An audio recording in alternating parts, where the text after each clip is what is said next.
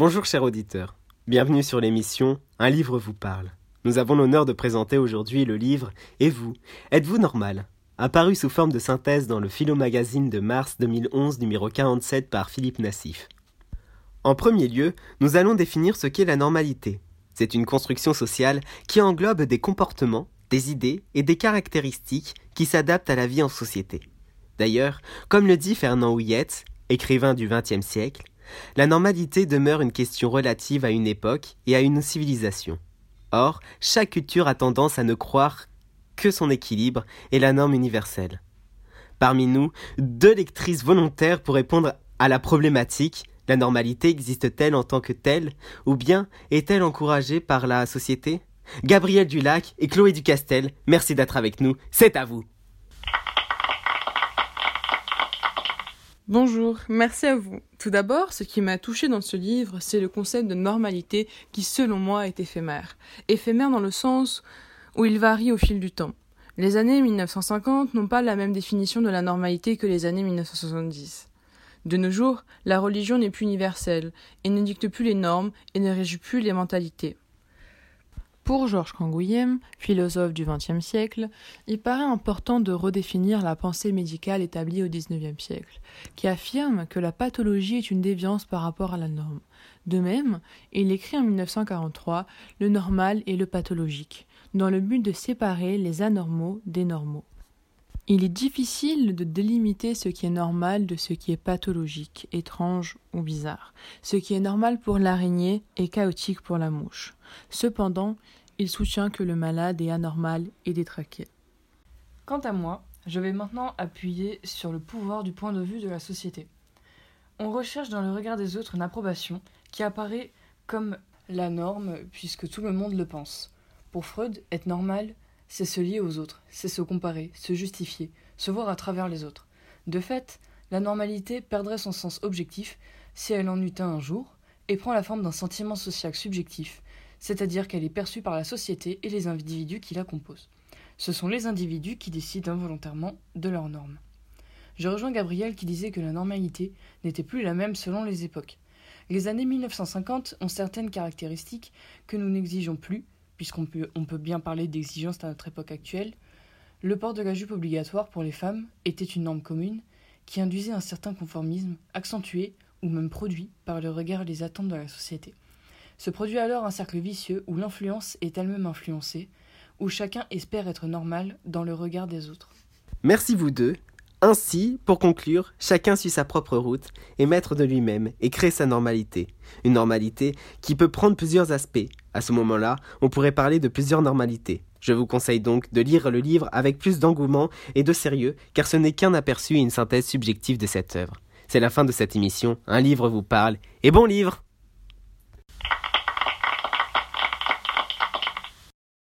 Sarah Salut As-tu vu la dernière photo de Manon sur Instagram? Oui, elle était si maquillée, je l'ai pas reconnue. C'est osé de mentir comme ça à ses abonnés. Oui, mais son caractère ne ment pas à lui. C'est vrai que parfois nous sommes un peu hypocrites. Mais c'est dur de s'affirmer au milieu de toutes ces figures. Comment peut-on faire? C'est drôle, j'ai lu un article dans Philosophie Magazine où l'auteur, Michel Alchaninov, parlait du fait de vivre avec un masque. En fait, des différentes manières de faire vivre son visage. Intéressant. Je me suis toujours demandé, doit-on laisser le naturel dominer les traits de notre visage Ou bien est-il préférable de construire notre image selon nos envies, de s'octroyer le pouvoir de montrer à autrui ce que nous voulons? L'article traitait trois comportements. Rester naturel, assumer l'artifice ou accepter, orienter ses traits. Je pense que rester naturel revient à ne pas mentir. Travestir son visage annule toute relation sincère avec les autres, mais avec nous-mêmes au final. C'est pour ça que Rousseau affirme qu'il rejette les artifices techniques, la dissimulation morale. Rester naturel est difficile. On s'inspire des personnes qu'on croit transparentes, sans réaliser que prendre autrui comme référence nous éloigne déjà de nous-mêmes, donc du naturel. C'est autodestructeur. Oscar Wilde disait même Être naturel est une pause, et la plus irritante que je connaisse. Le naturel peut être imité. Imagine qu'on demande à son coiffeur de faire la coupe de notre idole. Ça paraît très naturel alors que non. Le naturel devient un idéal. Et l'artifice assumé? On peut construire notre visage. Dans l'Antiquité, le mot personne désignait le masque des acteurs, la persona. Comme nous choisissons un masque, nous décidons de ce que nous renvoyons aux autres. Nous contrôlons notre apparence. Un monde mensonger Oui, mais comment se fier à ceux qui assument l'artifice? Leurs idées sont cachées, plus aucune relation n'est véritable. Diderot parle de l'acteur, maître dans l'art de l'hypocrisie. Ce n'est pas durable. Contrefaire son apparence, contrôler ses expressions est épuisant. De plus, avoir une vie éthique devient impossible. On se coupe de toute sincérité. Nous ne sommes plus qu'une façade sans authenticité. L'artifice peut tromper le monde et nous-mêmes. On peut même finir par s'oublier. Mais comment orienter ces traits? En les accentuant, comme le ferait un caricaturiste, surlignant les aspects qui nous représentent. Notre vie passée, notre naissance laisse des traces sur notre visage qui témoignent de nous-mêmes. Gorbatchev est désigné par sa tache de vin. Elle le symbolise malgré lui. Nous ne réalisons pas que nous avons des responsabilités sur notre image. Selon Aristote, ce que devient notre image n'est pas une fatalité. Comme quelqu'un d'un âge avancé retrouvant un regard jeune. Notre visage n'est donc ni contrôlé ni naturel. Il témoigne de l'entièreté de notre existence et devient presque indépendant de nous-mêmes. C'est ce qui fit dire à l'auteur qu'il est comme un jardin à moitié sauvage, à moitié cultivé, dont nous sommes les jardiniers. Nous devenons accompagnateurs de notre visage. Et il y a donc trois comportements concernant notre apparence, le naturel, l'artificiel ou l'acceptation. Le visage porte le témoignage de nos vies, on peut le construire comme on le veut, mais il faut garder à l'esprit que nos relations avec autrui et avec nous-mêmes en seront marquées. Comment les relations d'une personne avec le monde influencent-elles sa construction personnelle Ou comment les relations d'une personne avec elle-même influencent celles entretenues avec les autres Ah, il faut que j'y aille, on en discutera la prochaine fois. Séquestrés, tués à l'arme blanche, violés, enlevés, découpés, dépecés, massacrés, les sœurs Papin, les Atrides, l'affaire Grégory, Oedipe, l'affaire du pont de Ligonnès, fiction et réalité s'entremêlent. Aujourd'hui, c'est la finale du fait divers quiz. Nous accueillons maintenant notre finaliste Clémence Magnier, qui joue aujourd'hui pour un abonnement annuel à notre magazine détective et pour 20 000 euros. Bonjour à tous, je suis une dévoreuse de faits divers. Je suis donc incollable. Je suis prête pour gagner. Nous avons l'honneur d'accueillir notre journaliste spécialiste de faits divers, Angelina Pertsovski. Bonjour à tous, moi aussi les faits divers me fascinent car ce sont des histoires de vie qui révèlent des phénomènes de société. Toutes les classes peuvent être touchées. Et maintenant la question du jour. Dans la lecture des faits divers, sommes-nous spectateurs ou bien notre engagement nous donne-t-il la place d'acteur? Première partie, nous sommes spectateurs. Dans quelles circonstances la femme, les enfants et le chien de Xavier du pont de Ligonnès ont été retrouvés? Sous la terrasse du jardin familial découpé en morceaux le 21 avril 2011. Et c'est une bonne réponse Un fait divers comme celui-ci nous permet d'explorer les possibilités de l'existence humaine. C'est d'ailleurs une thèse que Montaigne a mise en évidence. C'est lui qui dira La plus calamiteuse et fragile de toutes les créatures, c'est l'homme. En effet, tout le monde a des fantasmes, sauf que les criminels les mettent à exécution. Ainsi, en tant que spectateur, il nous révèle la face noire de la société. De quelle façon les médias saisissent l'opinion publique sur l'affaire du petit Grégory? Par la photo du repêchage du corps de Grégory. Bravo Nous voyons donc que les faits divers ont une grande place dans les médias dans le but de divertir un public de masse. Pour Bourdieu, il nous mobilise sans nous engager en nous détournant des informations pertinentes que devrait posséder le citoyen pour exercer ses droits démocratiques. Deuxième partie, nous sommes aussi acteurs. À qui s'en prennent les sœurs Papin? À Léonie Lancelin et sa fille Geneviève, leur patronne. Décidément, vous êtes incollables. Ce fait divers, comme beaucoup d'autres, vont nous pousser à jouer les détectives car nous voulons trouver des explications à ces crimes. Par exemple, Jean Genet tentera de mettre en lumière une explication dans sa pièce Les Bonnes. Cependant, comme le souligne le philosophe et mathématicien français Cournot, les faits divers nous fascinent car ils présentent un paradoxe. Nous parvenons à leur trouver des explications sans pour autant y trouver de sens. Il est impossible de justifier des crimes si effroyables. Quel est le point commun entre les faits divers de l'Antiquité, comme Iphigénie, et les plus récents? Ils ont une fonction cathartique, la purgation des passions. Et c'est gagné C'est un sans faute pour Clémence Vous avez donc remporté votre abonnement et la somme exceptionnelle de 20 000 euros Les faits divers ont finalement la même fonction que la tragédie, c'est-à-dire la purification de l'âme pour Aristote. Ils suscitent pitié et crainte, et l'identification fait de nous des acteurs par procuration. Je suis vraiment ravie d'avoir participé à cette finale et de l'avoir remportée. C'est la fin de Faits divers Quiz, une émission réalisée à partir de l'article Pourquoi sommes-nous fascinés par les faits divers, rédigé par Anna Attar du numéro 146 de Philosophie Magazine. Merci à nos deux invités et à la semaine prochaine Voilà les jeunes, c'est la Joconde. Prenez le temps de bien l'admirer comme il se doit. Mais Ellie, dis-moi, la Joconde, ça ne te rappelle pas ce Philo Magazine numéro 131 que nous avions lu en colo à Port-de-France en 2011 Mon ami Bonaventure, tu m'envoies bien désolé, mais je n'ai pas vraiment souvenir euh, de cet événement. Mais c'est normal, Ellie. Tu étais en garde à vue à ce moment. Moi, je m'en souviens comme si c'était hier, Bonaventure. Il y avait cet article sur Léonard de Vinci, écrit par Patrick Boucheron, un de mes auteurs favoris. Je vois que j'ai affaire à des élèves cultivés. En effet, nous sommes beaucoup culturés. Je ne parlais pas pour toi, Ellie, mais à tes deux camarades qui sauront sûrement me dire en quoi, par son génie, Léonard de Vinci donne-t-il une nouvelle dimension à l'homme? Cela est très bien expliqué dans l'article de Patrick Boucheron. Ce dernier parle dans un premier temps de la relation qu'entretient Léonard de Vinci avec la nature. C'est un artiste certes très fameux, mais il montre une certaine fragilité, une grande sensibilité.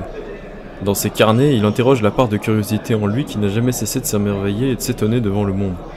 Il est un enfant apeuré devant l'immensité de notre Terre, alors qu'il est lui-même un géant dans le courant de la Renaissance. De Vinci se questionne comme un enfant, se demandant pourquoi la lune grossit-elle à l'horizon ou pourquoi le ciel est-il bleu. Il voit donc le monde d'une manière où il continue de s'étonner face à ce qui semble évident et acquis. Léonard tient, ce lien avec la nature de ses terribles jeunes années. Il était lié à la nature par l'intime, mais aussi par le professionnel, travaillant comme ingénieur hydraulicien. Son travail consistait donc à retenir des flux avec ses moyens.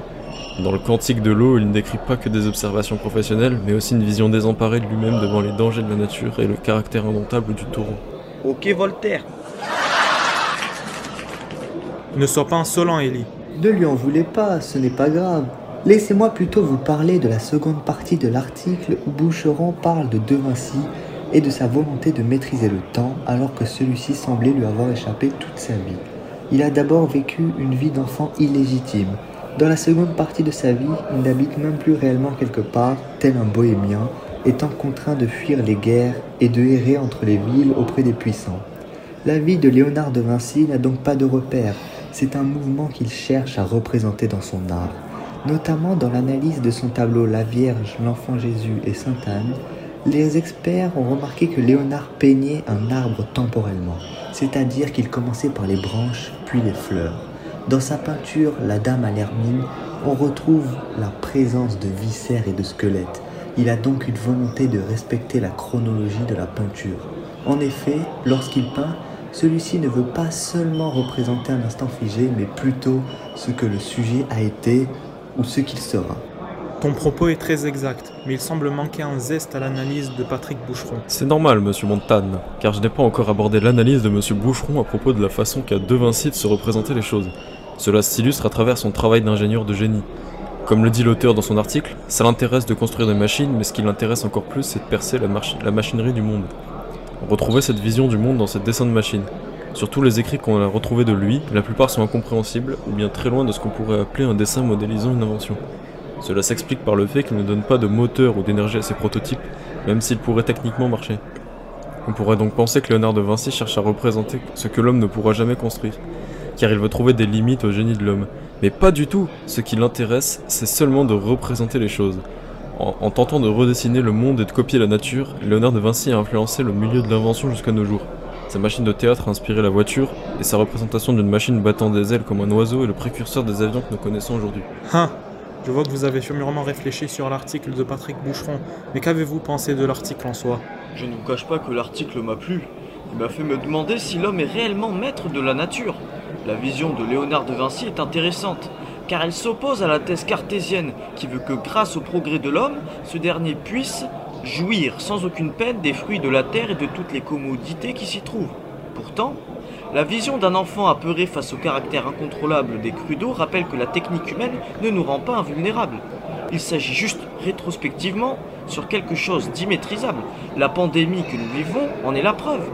La seule force de la nature a permis d'affecter un système économique pourtant consolidé depuis des siècles.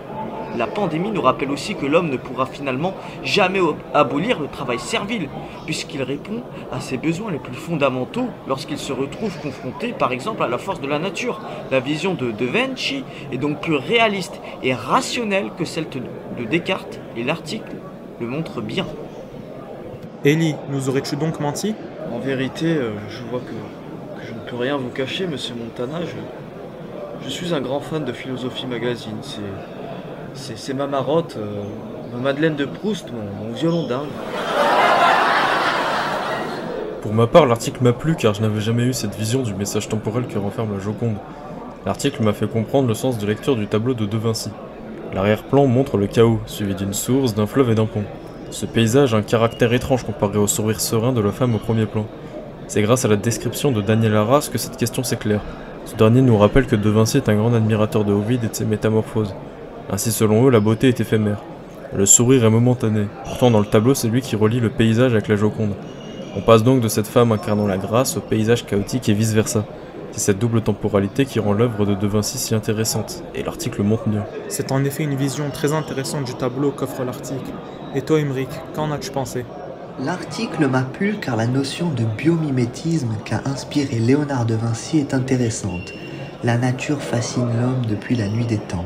Il y a 2000 ans, l'homme de l'Antiquité se rêvait déjà en homme-oiseau, comme nous le transmet le mythe d'Icare, qui, selon les dires de Dion de Prusse, est victime de sa naïveté. L'orgueil pousse donc l'homme à vouloir toujours plus, et il se sert des miracles de la nature pour y parvenir. On parle de nos jours de biomimétisme. C'est un fantasme universel qui a perduré jusqu'à nos jours. Et pourtant, c'est cette curiosité pleine d'orgueil qui nous a permis aujourd'hui d'arriver à faire par exemple des progrès colossaux en médecine. L'article est donc intéressant car il montre que la fascination de Léonard de Vinci et de nombreux génies avant et après lui pour la nature et ses miracles ont permis et continueront de nous faire évoluer. Merci de votre participation. J'ai moi-même appris beaucoup de choses. Je pense que nous pouvons continuer notre visite. Mais que se passe-t-il C'est Terry, il s'est enfui avec la Joconde. Je ne le pensais pas aussi passionné d'art et de culture. Ha ha Et à qui le dis-tu Sacré Ellie, tu ne changeras donc jamais. Hello guys On se retrouve pour une nouvelle vidéo Euh, C'est une vidéo assez spéciale sur un sujet qui fait constamment débat. Malgré nos esprits euh, philosophiques, on s'est appuyé sur le journal Philosophie Magazine numéro 80, juin 2014, écrit par euh, Michel Elchainov. Ce magazine, titré Faut-il s'aimer soi-même, nous définit selon certains écrivains et philosophes ce qu'est l'amour propre et si surtout le fait de s'aimer soi-même est primordial. D'abord, l'importance de l'amour propre a changé au fil du temps. Par exemple, on sait bien qu'avant le 21e siècle, la priorité c'était pas du tout de s'aimer soi-même, hein, mais plutôt l'amour pour les autres. hein. C'était euh, genre euh, être utile et de, les, et de les servir quoi. Bref, on va se poser la question de est-ce qu'il faut s'aimer soi-même plus qu'on aime autrui ou bien faut-il s'aimer d'abord pour acquérir un amour propre? Aujourd'hui, on parle beaucoup du fait qu'il faut s'admirer, s'aimer, avoir confiance en nous. En bref, l'amour propre quoi. Mais qu'est-ce que l'amour propre réellement? L'auteur dit que c'est un amour de soi passionnel sans réelle utilité qui consiste à écouter ses désirs, savoir prendre soin de soi euh, et oser se faire plaisir. Selon Rousseau, la source de nos passions, l'origine et le principe de toutes les autres.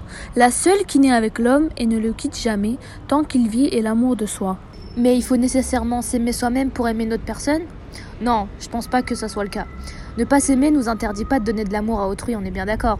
Par exemple, les personnes qu'on chérit comme notre famille, nos notre copain, copine, tout ça nous avons peu d'amour propre, mais on les prive pas de notre amour seulement parce que nous on en a pas assez. On peut bien donner aux autres l'amour qu'on devrait nous offrir à nous-mêmes, voire même euh, un peu plus fort. En revanche, ne pas s'aimer nous empêche de comprendre ce qu'est l'amour propre et l'amour en général. Le fait de s'aimer peut nous montrer d'un côté ce que d'être aimé et de s'aimer soi-même.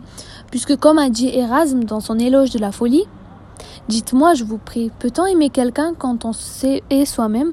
Donner du plaisir à quelqu'un si on est pour soi-même pénible et ennuyeux Pour l'affirmer, je crois qu'il faudrait être plus fou que la folie elle-même, a-t-il dit. L'amour qu'on a pour soi, c'est un reflet de l'amour qu'on donne aux autres, ce qui signifie que si l'on n'a pas peu d'amour euh, pour soi, on aura peu d'amour à transmettre aux autres, car on ne saura pas comment le faire. T'es d'accord? Ah mais je suis trop d'accord avec toi. Aussi, s'aimer, c'est la clé de la réussite parce que comme on le lit dans le journal, cela nous donne une certaine assurance et une estime de soi dans la scolarité, dans le milieu professionnel, dans la vie de tous les jours. Bref, être à, l'o- être à l'aise à l'oral et être sociable, pouvoir s'affirmer quoi. Et en fait, ça, ça regroupe toutes les qualités dont l'être humain a besoin pour avancer tant bien personnel que professionnel. Et du coup, on s'est interrogé sur ce sujet parce que c'est un sujet qui revient assez fréquemment de nos jours, quel que soit notre âge, et euh, parfois les avis ne se rejoignent pas, on est d'accord. Et euh, du coup, en fait, euh, pour certains, s'aimer, c'est une forme de narcissisme ou d'auto-adoration, alors que c'est seulement un moyen d'avancer dans la vie, quoi. En conclusion, les gars, aime-toi toi-même et le reste sera donné de surcroît. Eps, oublie pas de t'abonner sur Insta.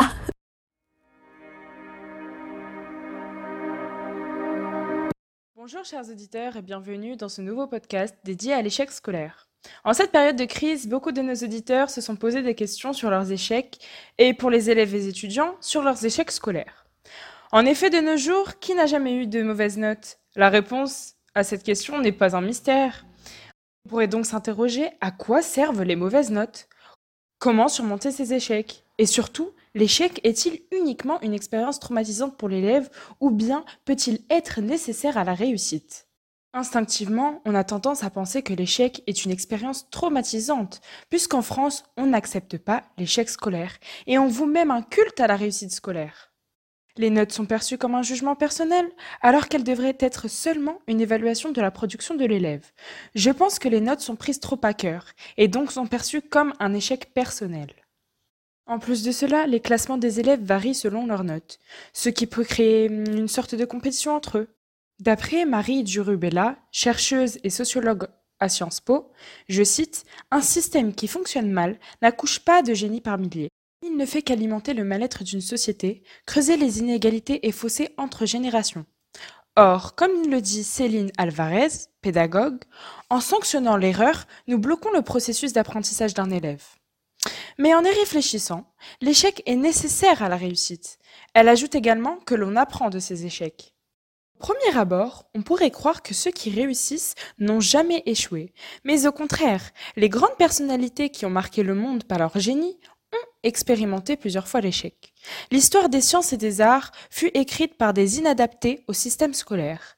C'est l'exemple très connu d'Albert Einstein, qui fut renvoyé du lycée à l'âge de 15 ans et rata l'examen d'entrée à l'école polytechnique de Zurich. Autre exemple d'Honoré de Balzac, qui dut quitter l'école à l'âge de 14 ans, ainsi que John Lennon, qui échoua au O-level, l'équivalent anglais du brevet des collèges. Je pense qu'en percevant l'échec différemment, on apprend à surmonter ses échecs et donc à évoluer. C'est pourquoi l'échec fait partie intégrante de l'être humain. Je dirais même qu'il est inévitable.